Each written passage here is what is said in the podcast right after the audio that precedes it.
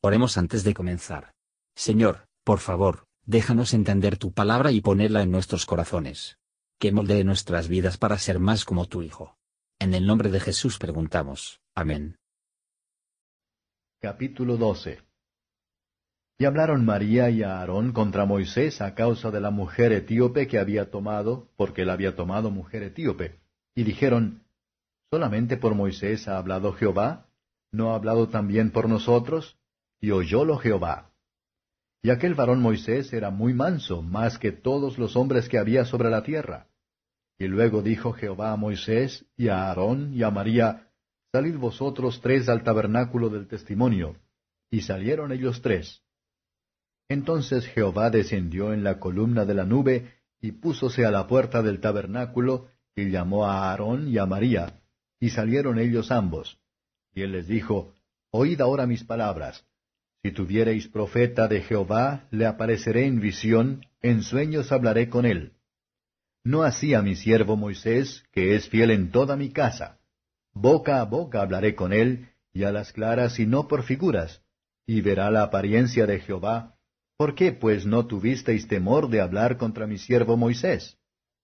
Entonces el furor de Jehová se encendió en ellos, y fuese. Y la nube se apartó del tabernáculo, y he aquí que María era leprosa como la nieve. Y miró a Aarón a María, y he aquí que estaba leprosa. Y dijo a Aarón a Moisés, Ah, Señor mío, no pongas ahora sobre nosotros pecado, porque locamente lo hemos hecho y hemos pecado. No sea ella ahora como el que sale muerto del vientre de su madre, consumida la mitad de su carne. Entonces Moisés clamó a Jehová diciendo, Ruégote, oh Dios, que la sanes ahora. Respondió Jehová a Moisés, Pues si su padre hubiera escupido en su cara, ¿no se avergonzaría por siete días? Sea echada fuera del real por siete días, y después se reunirá.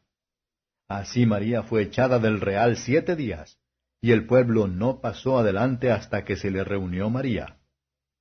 Y después movió el pueblo de Acerot, y asentaron el campo en el desierto de Parán. Comentario de Mateo Henry Números capítulo 12. Versos 1 a 9. La paciencia de Moisés fue juzgado en su propia familia, así como por el pueblo.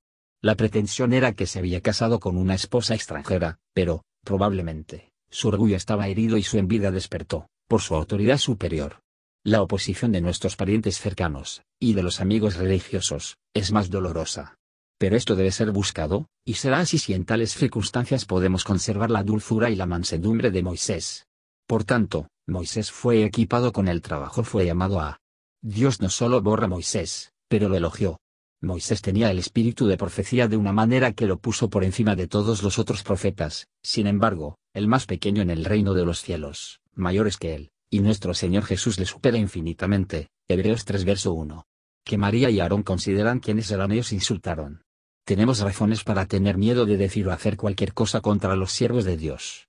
Y esos son presuntuosos de hecho que no temen decir mal de las potestades superiores, segundo Pedro 2 verso 10. La eliminación de la presencia de Dios es la señal más segura y más triste del desagrado de Dios. Hay de nosotros, si le salen. Él nunca se aparta, hasta por el pecado y la insensatez le conducimos a nosotros.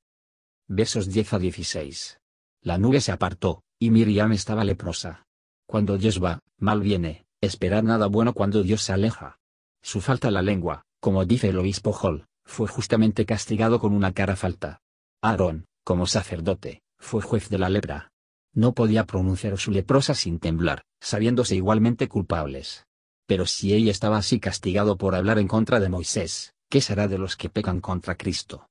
Aarón, quien se unió a su hermana para hablar en contra de Moisés, se ve obligado a él y a su hermana, a suplicarle, y a hablar bien de él a quien había culpado tan recientemente. Los que pisotean los santos y siervos de Dios, algún día se espera para hacer la corte a los mismos. Es así cuando reprimendas producen confesión de pecado y arrepentimiento. Estos delincuentes, aunque corregido y deshonrado, serán perdonados. Moisés hizo que aparece, que le perdonó la lesión lo hizo. Con este patrón de Moisés, y el de nuestro Salvador, quien dijo, Padre, perdónalos, hay que conformarse, una razón es dada para Miriam se puso fuera del campamento durante siete días, porque así ella debe aceptar el castigo de su pecado. Cuando en virtud de las muestras de desagrado de Dios por el pecado, nos conviene tener lástima de nosotros mismos. Esto obstaculiza el progreso del pueblo en su marcha hacia adelante hacia Canaán.